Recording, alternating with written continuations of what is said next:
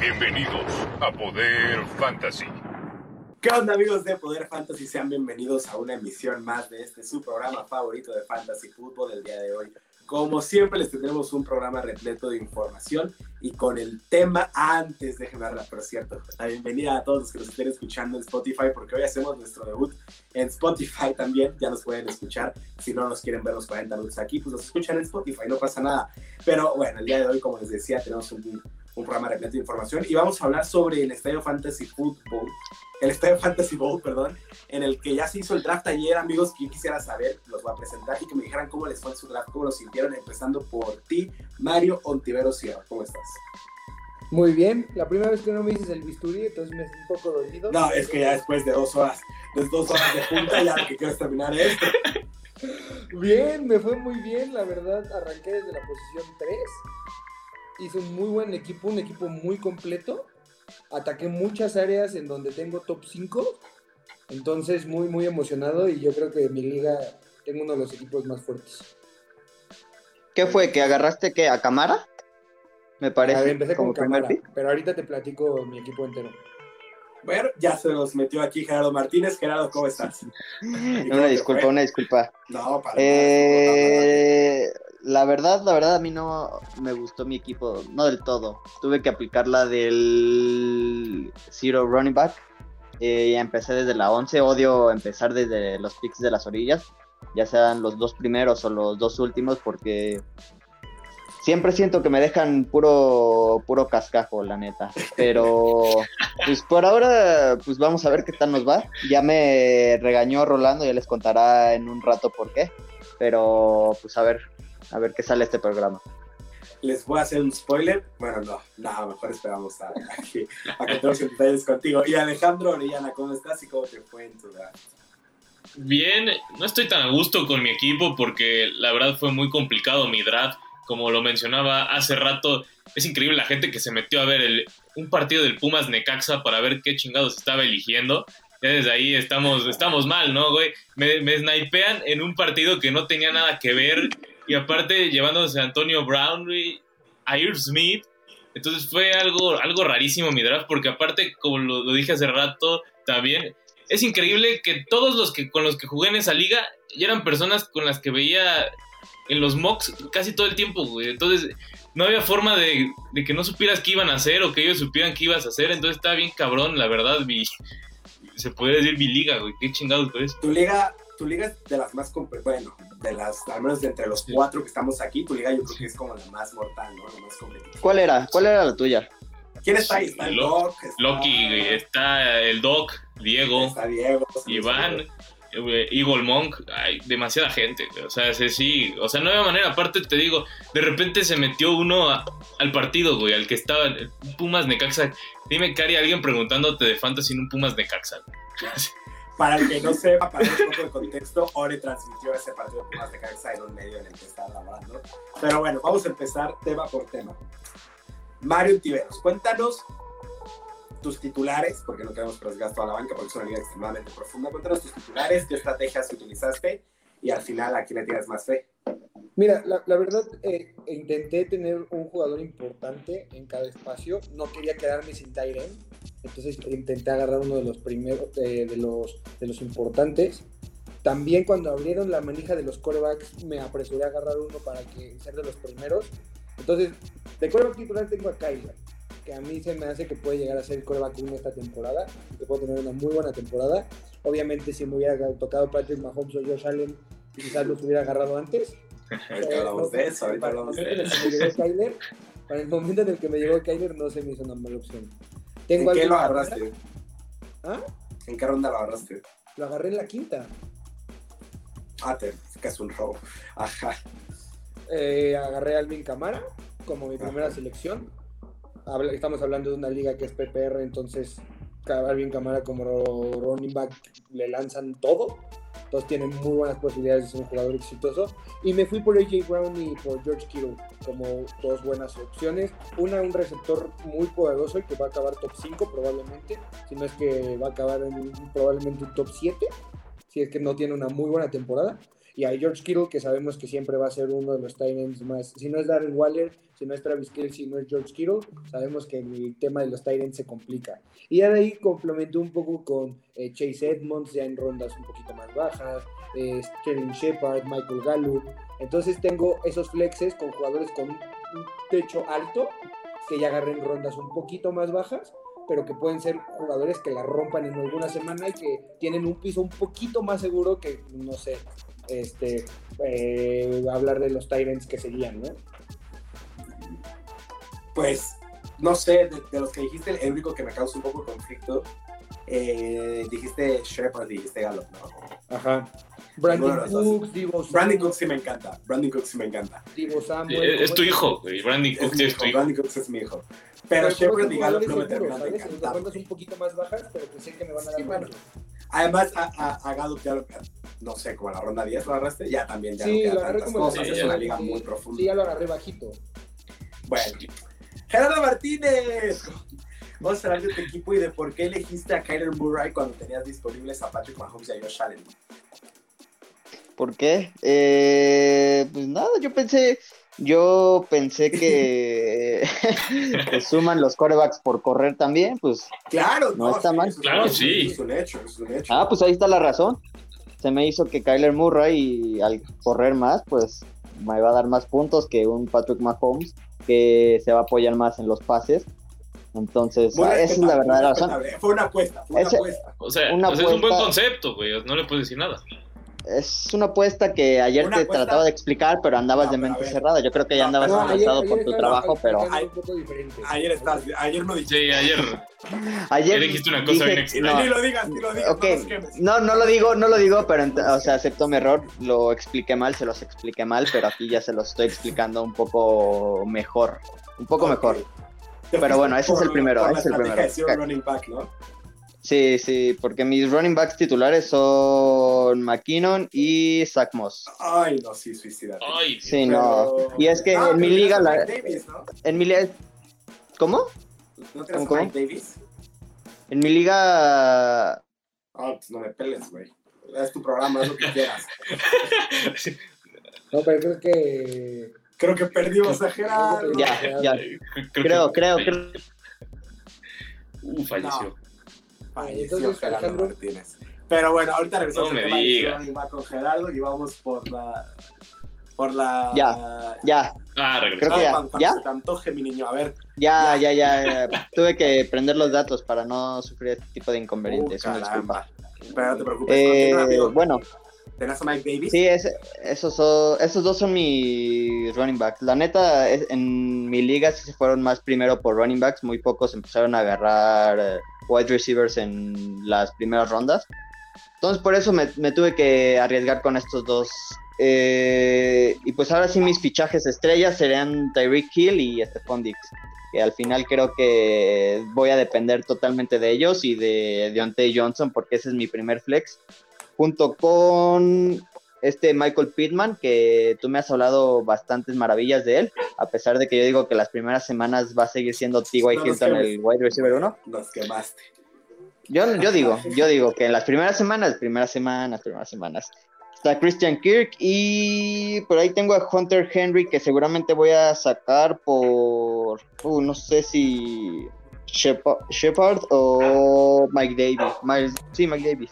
Mike Davis Ah, lo tienes en la banca. Yo metería a Mike Davis y banca. sacaría a McKinnon. Sí, tiene que jugar, ¿no? Jerry McKinnon no tiene que jugar. Jerry McKinnon, de hecho, es como para que lo sueltes en los primeros waivers.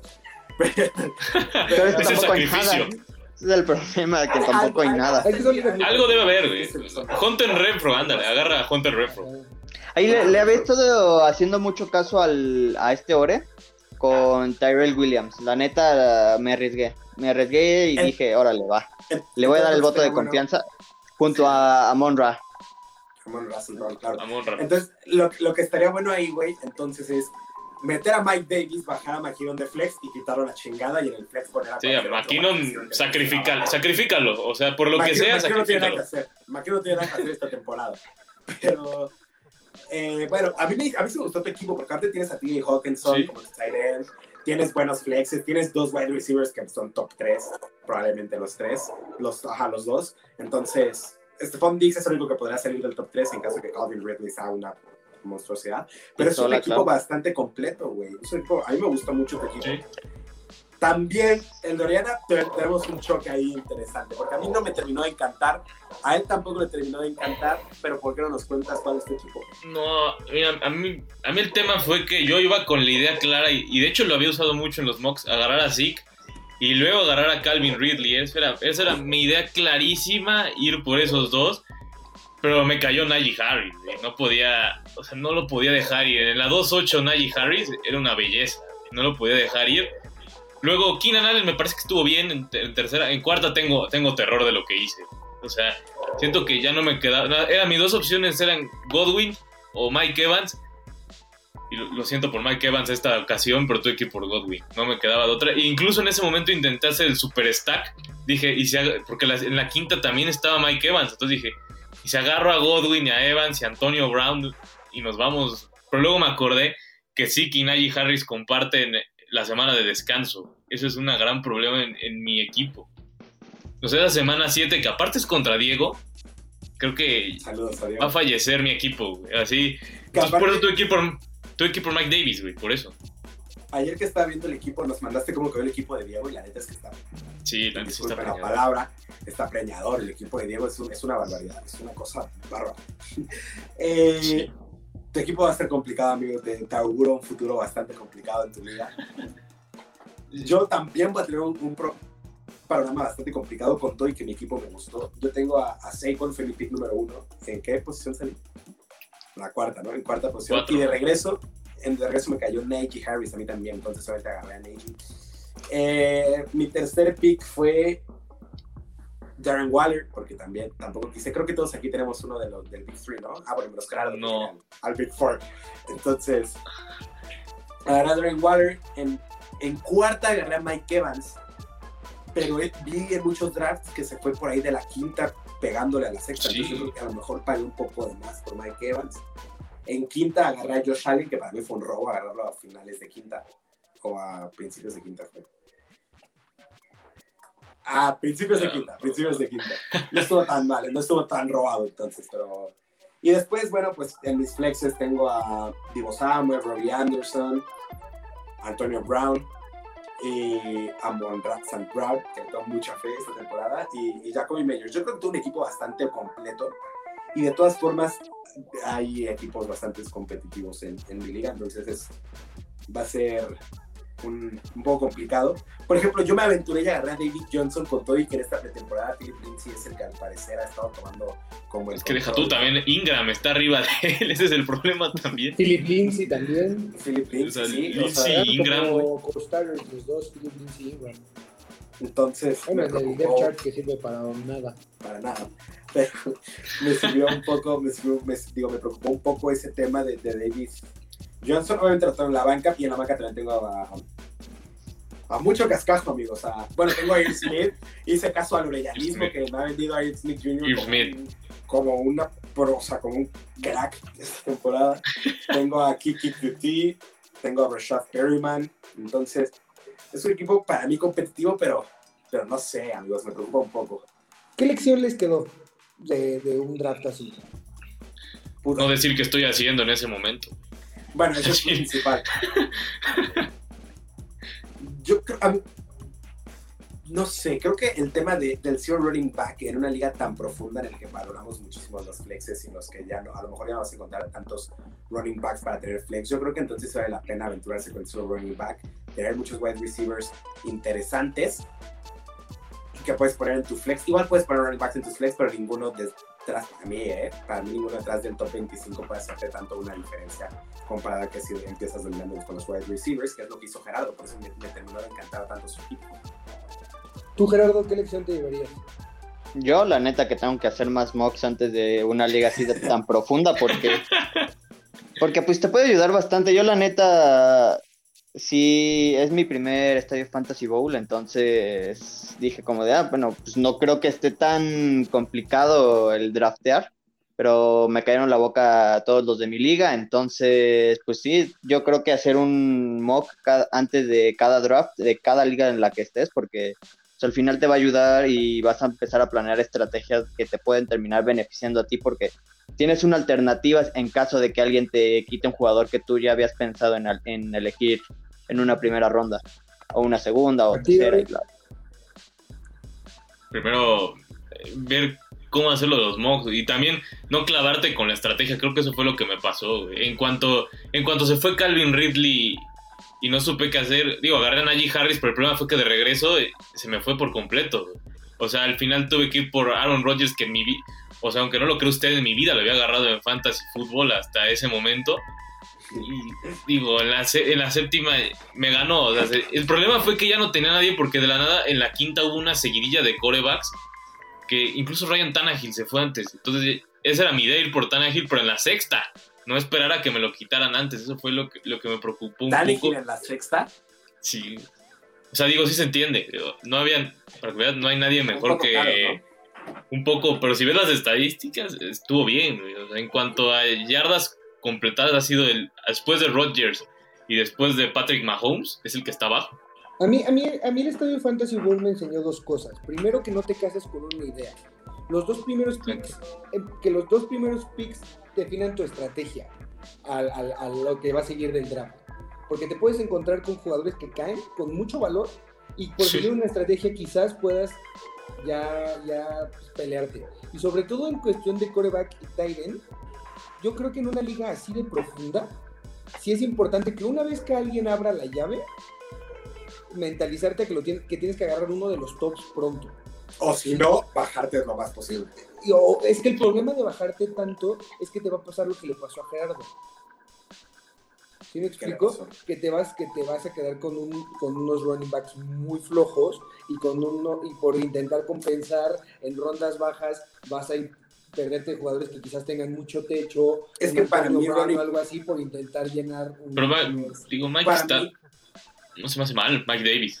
Para mí tampoco. O sea, yo creo que es el peor ejemplo del mundo porque para mí Gerardo no tiene running backs flojos comparado al resto.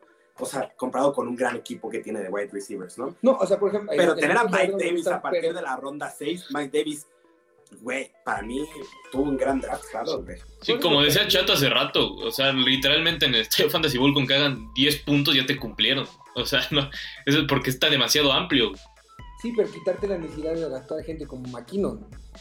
Pero McKinnon, lo agarró porque la temporada pasada se enamoró de los primeros tres partidos. Pero, pero, en realidad es cosa de donde estás intentando sobrecompensar una posición y te empiezas a desesperar, ¿sí me explico? Por ejemplo, ¿con cuántos running backs terminaron? Yo terminé con cuatro o cinco running backs. Cuatro. Yo creo que cinco. yo terminé con...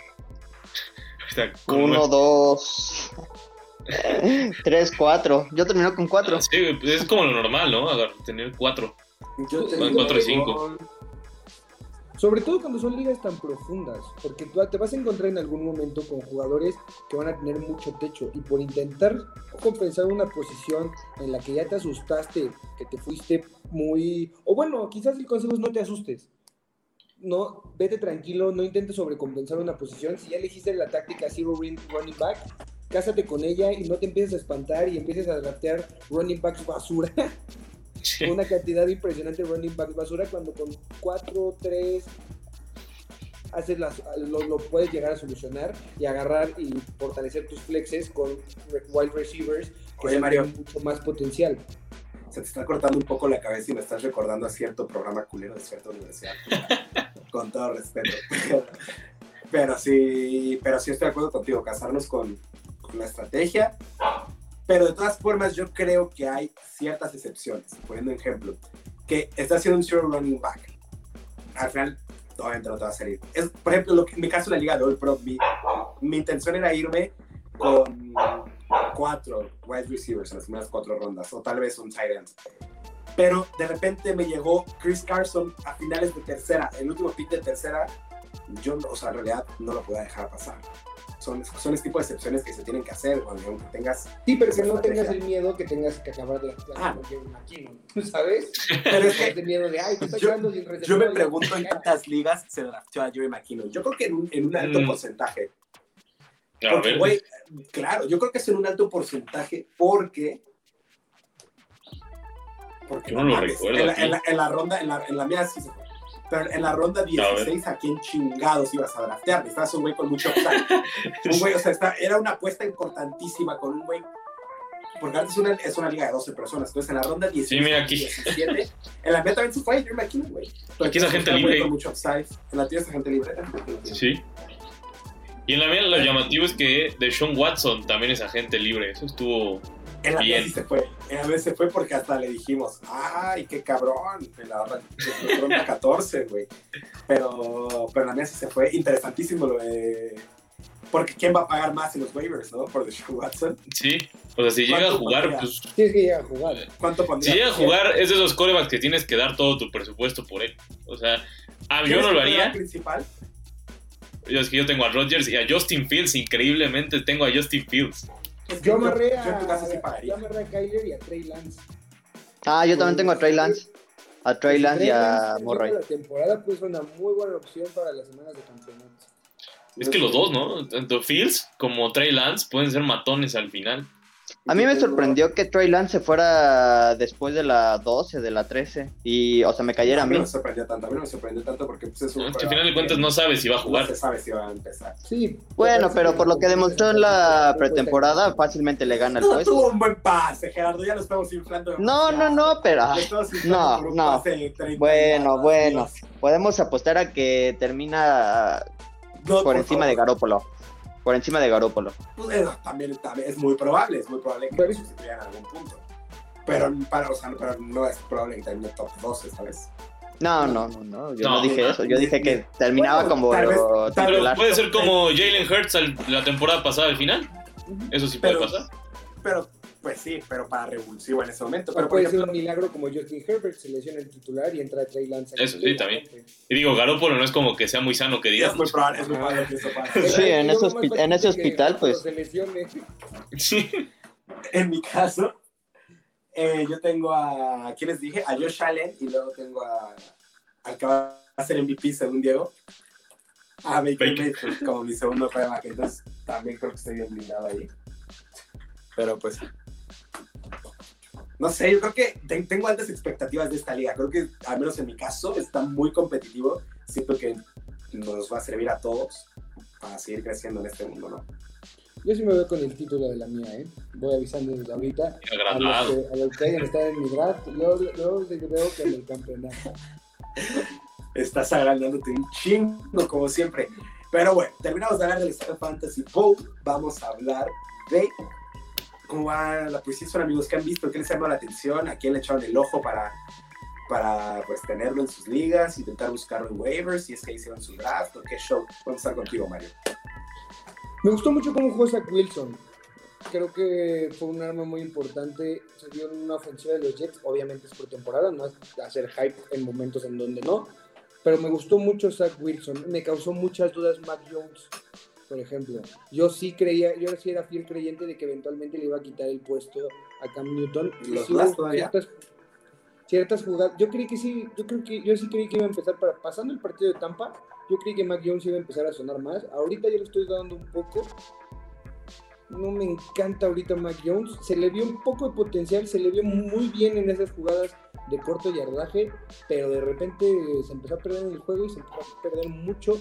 Y entonces, quién sabe cuánto me vaya a durar la tortura de Cam Newton, que de por sí no me cae muy bien.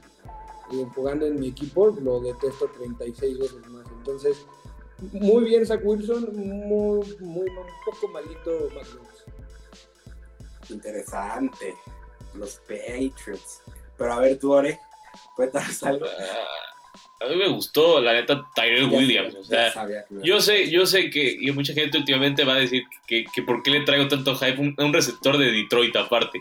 Ese es el problema, que es un receptor de Detroit con Jared Goff. Pero o sea, si vemos la cosa, o sea, en un cuarto siete targets, eso significa hay de dos. O Jared Goff no sabe a quién lanzarle y lo vio cerca y dijo, venga. O de verdad va a confiar en él o vio algo en el training camp y hay cierta química, que eso puede ser interesante. Tomando en cuenta que no tenemos ni idea de quién, después de TJ Hawkinson, quién va a ser. A Eso- Williams luego se está yendo a gente libre, güey.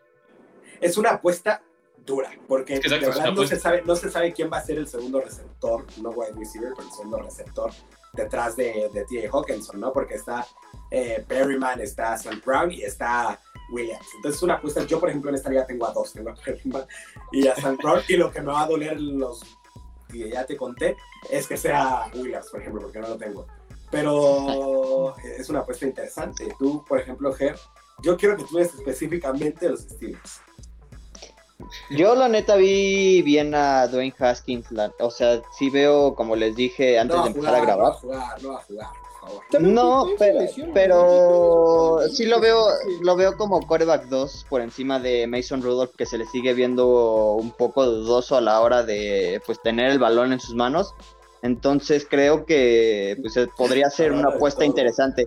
Después de, o sea, cuando se retire Big Ben, dejar un, pues no sé, una temporada, una o dos temporadas, dependiendo la- del desempeño que haga Haskins. Y si yo fuera parte de, de la directiva de los Steelers, buscar un trade de, eh, por Mason Rudolph, por un, o sea, un pick en el draft para, Nadie digamos, buscar su sustituto. Nadie te va a pagar un carajo por ¿Por qué no? ¿Los, los Colts qué? Se quedaron, Colts, ¿Qué? pues, Una séptima, no, sí. Valiendo más. Una, una octava ronda. No. Este para una octava. ¿eh? Una- sí, no, o sea, está complicado, güey. Una octava. bueno, está complicado, pero... Nadie te va a pagar nada por Rudolph, güey. Pero, por ejemplo, es ese caso en el que yo no sé si prefiero que ya se retire Big Ben porque ya no da más, o de plano que no se retire porque no tengo claro qué va a pasar en esa posición en el futuro, ¿no? Sí siento que el que llegue sí va a tener problemas, sobre todo por la línea ofensiva. Eh, sí. no. o sea, Haskins tuvo equipo- la suerte de demostrar en pretemporada que puede ganarle el puesto a Mason Rudolph, pero no para competirle a, a Big Ben cuando lo quieran dar descanso, porque pues ya la edad le pesa y ya no sé, no sé. Y la panza y todo. sí, Y la claro. panza y la barba. Ah, que se ve flaco. Bueno, sí, bajó de peso, bajó un chingo de peso. Bajó de peso. La cosa es que bajar de peso para él es Sí, como cuando tú bajaste de peso, Mario. Y ese no es el pedo, pues también el pedo es su brazo. El brazo es el de cristal. ¿Quién lanza más? Sí. Ah, bueno, también. ¿Quién lanza más? Tua. Ah, vamos a hablar de Tua, güey. Uh, tú. ah. Vamos a hablar de Tua. Tua ahí. A mí no me desagradó tanto, güey. A mí me emocionó mucho, pero sobre todo Gesicki. Ni siquiera tú Ah, llegó estamos de Gesicki y me emocioné, me enamoré de él. Incluso lo agarré al final. Lo vi en la 14. No sé quién, no sé por qué lo dejaron ahí. Dije, o sea, ya tenía Mark Andrews, pero dije, Gesicki, como que me hizo muchos ojitos al final. Y dije, o sea, si está Tua, eh, yo voy all in con Gesicki después de lo que vi la temporada pasada y lo que vi en este de pretemporada. Me queda claro que puede ser el arma número uno de Miami, aunque me parezca raro. Y lo otro que queda claro es que sigue sin lanzar más de 25 yardas, ¿no? Yo, mira, yo soy el, más, yo soy el máximo detractor de de la historia. Yo lo odio con todo mi corazón. Pero creo que sí le armaron un equipo que si, si, si tiene brazo, que yo no creo que tenga brazo, pero si es que tiene brazo, le armaron un muy buen equipo para que pueda jugar profundo.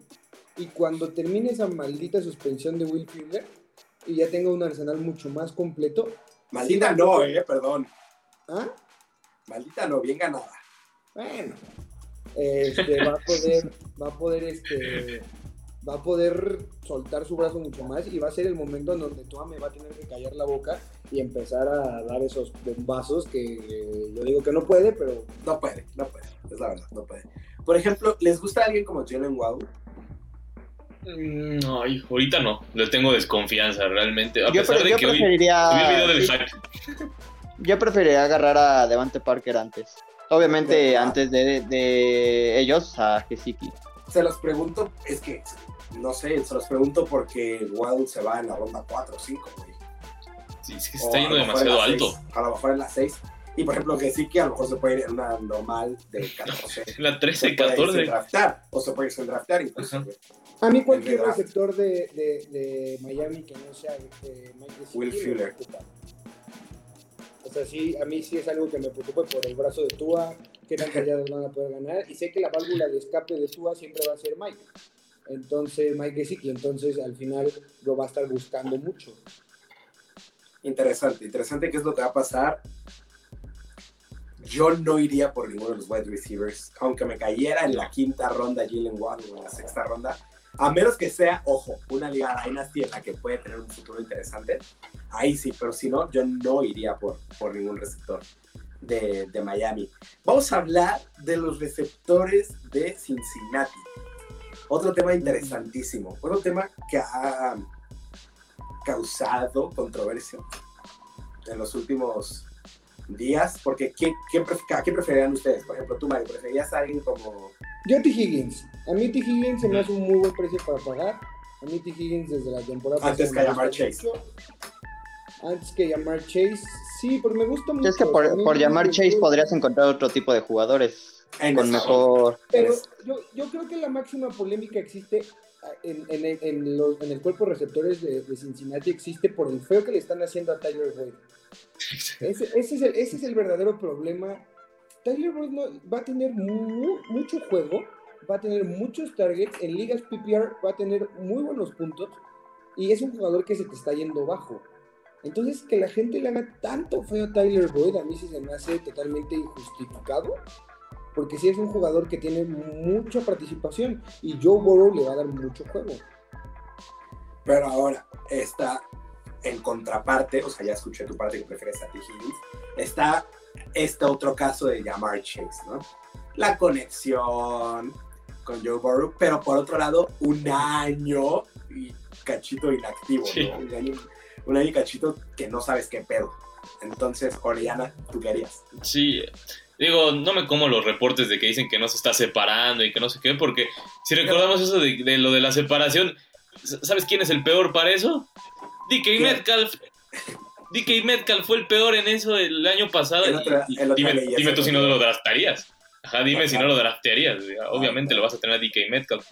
Pero lo que están haciendo Cincinnati para usar a llamar Chase como alguien que te puede conseguir las yardas, pero pues sí, las yardas after catch, eso es lo que están usando con llamar Chase. La cosa es que es demasiado alto, están pagando, hay muchos jugadores en esa ronda que pueden estar mucho mejor que, que llamar Chase. Como decían el otro día, lo que pasó con Justin Jefferson el año pasado no va a volver a suceder con ningún rookie. Fueron cosas muy diferentes, circunstancias rarísimas. Y no creo que lo vaya a hacer llamar Chase. Lleva un año sin jugar también, apenas está adaptándose. Y también, o sea, y compite con Tyler Boyd y con, y con T. Higgins, los dos muy buenos. Tyler Boyd, hay que recordar, fue el líder de Targets. Yo no sé por qué le hacen tanto el feo. Exacto, eso, ese es mi otro punto. Pero, por ejemplo, ahorita tocabas el tema de Justin Jefferson, de los rookies novatos, ¿a quién? De los rookies novatos, de los wide receivers novatos, de los wide receivers rookies, ¿quién es el que crees que va a tener mejor participación? Ya me dijiste que no nos hace a Justin Jefferson, pero ¿quién va a tener mejor participación? No. Yo estaba creyendo mucho en Rashad Bateman hasta la lesión. Estaba muy seguro que iba a ser el número uno de este año. Ahora estoy entre Elijah Moore de los Jets, porque pues, con quién compite, o sea, Jamison Crowder y Corey Davis. No creo que le hagan tanta mosca como Cole, si le Keelan- Keelan Cole Y está- Cole, ah, perdón, se me olvidaba Keelan Cole, por Mi favor. Keelan Cole de toda la vida. Entonces puede ser él y, y alguien que seguramente va a sorprender, Diami Brown. También con quien compite, Curtis Samuel y Terry McLaurin, y con Fitzmagic mandándole pases, yo confío mucho en Diami Brown. no sé, preferiría no aventurarme en este tipo de pronósticos. De verdad, por ejemplo, ese es un pronóstico loco que tú tienes ahorita, ¿no? Confiar mucho en él como para que quede que top, ¿qué? Mójate. Mm, No, es que yo creo que lo, lo máximo que puede llegar así, máximo, máximo, top 30. O sea, y digo No, top 30 en pero eso receptores es- y está es complicado. Eso es muchísimo. Yo no creo Ajá, por eso dije máximo, máximo, así si pasan muchas circunstancias, top 30, igual el Aya Moore sería lo mismo. Y llamar también puede, pero es que esa es la cosa, ninguno de esos, ninguno de esos tres puede decir, ah, van a quedar top 15, top 25, como Justin Jefferson el año pasado, que solo fue top 10. No, sí, estamos, estamos de acuerdo ahí. Mario, ya para ir cerrando, casi. Sí, ya casi vamos, tenemos que ir cerrando. Último, está silenciado.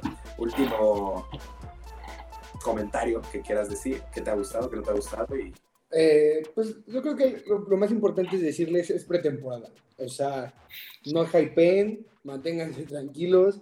Sabemos Chicago. que va a, haber- va a haber jugadores que quizás eh, sí enseñen Chicago. algo. Ajá. Hay jugadores que quizás sí enseñan algo, pero sí manténganse con lo que se ha visto, ¿no? Son muchos muchos expertos que han dicho muchas cosas en el fantasy durante meses, como para que lo tiren a la basura por un partido de pretemporada que hayan visto, ¿no? Entonces, Pero ahora- ¿qué se hace con David Johnson? Yo que lo agarré. ¿Qué se hace con David Nada. Johnson? Sa- Sacrificarlo. Ten- Tengo, tengo que empezar a pensar, empezar a, a- a analizar, soltarlo en la primera semana de waivers. Pero no, pero no, es, no va a ser parte fundamental de tu equipo, ¿sí me? No, para nada. O sea, sí es un jugador que puede ser desechable. Pero no, no se espanten por las primeras semanas, no hy- de- sobre hypeen a algún jugador porque tuvo una muy buena semana en pretemporada. Porque todo puede pasar y son muchos, o sea, lo- la gente que, que- que intentamos explicarles esto, obviamente hay niveles.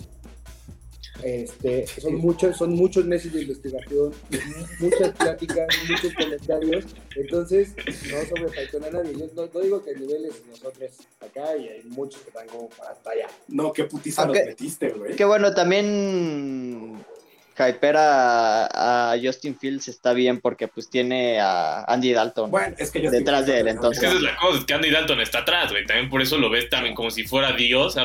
O sea, No, no, bien, no, o sea, no, ve- pero- no verlo como Dios, pero sí esperar, digamos, una buena temporada porque Ajá. pues ve... Digo, cuando jugó contra los titulares de Miami, no le fue bien. Ya una vez que cambiaron a todos, ahí fue cuando hizo su explosión. Yo también creo que. Ah, a ver, estás exagerando un chingo y lo estás matando demasiado. Lo estás matando demasiado. pero No fue bien porque no, movió las cadenas en un chingo de oportunidades. ¿no? En, en los tres primeros controles que tuvo, no movió las Yo se cadenas. lo digo, Jordan Love tuvo mejor calificación que él. Güey, Jordan Love lleva cuatro años calentando de la Aaron Rodgers. Este muchacho acaba de llegar a la NFL. Pero es el ejemplo de no hype años. Es un Sí. partido pretemporada. La pretemporada nos ha dado muchas sorpresas y que después nunca aparece o nos ha decepcionado muchas veces. Entonces, manténganse tranquilos. Por último, y ahora sí para cerrar, Gerardo Martínez, ¿te diste cuenta que Jonathan Taylor, al menos en mi draft, se volvió a ir en la segunda ronda? Bajó muchísimo. Fíjate que la mía también se fue, se fue al final, de hecho fue el pick 12. Fue el pick 12, yo no me quise arriesgar agarrándolo, la verdad, prefería agarrar a Tyreek Hill, que es algo más seguro. Eh, pero sí, he visto que ha bajado mucho. De hecho, en la liga All Pro que tenemos, eh, se fue en el Hasta pick la segunda ronda. güey. 14. Hasta la En segunda. el 14, Ajá, el más o pick menos. 14 porque yo tengo el pick Con Adam. 11. Entonces, eh, no es cierto. Yo tengo, Tú, agar- tú agarraste yo tengo el dos wide 12. receivers. Entonces agarré a Ajá. Hill y a Stephon Diggs.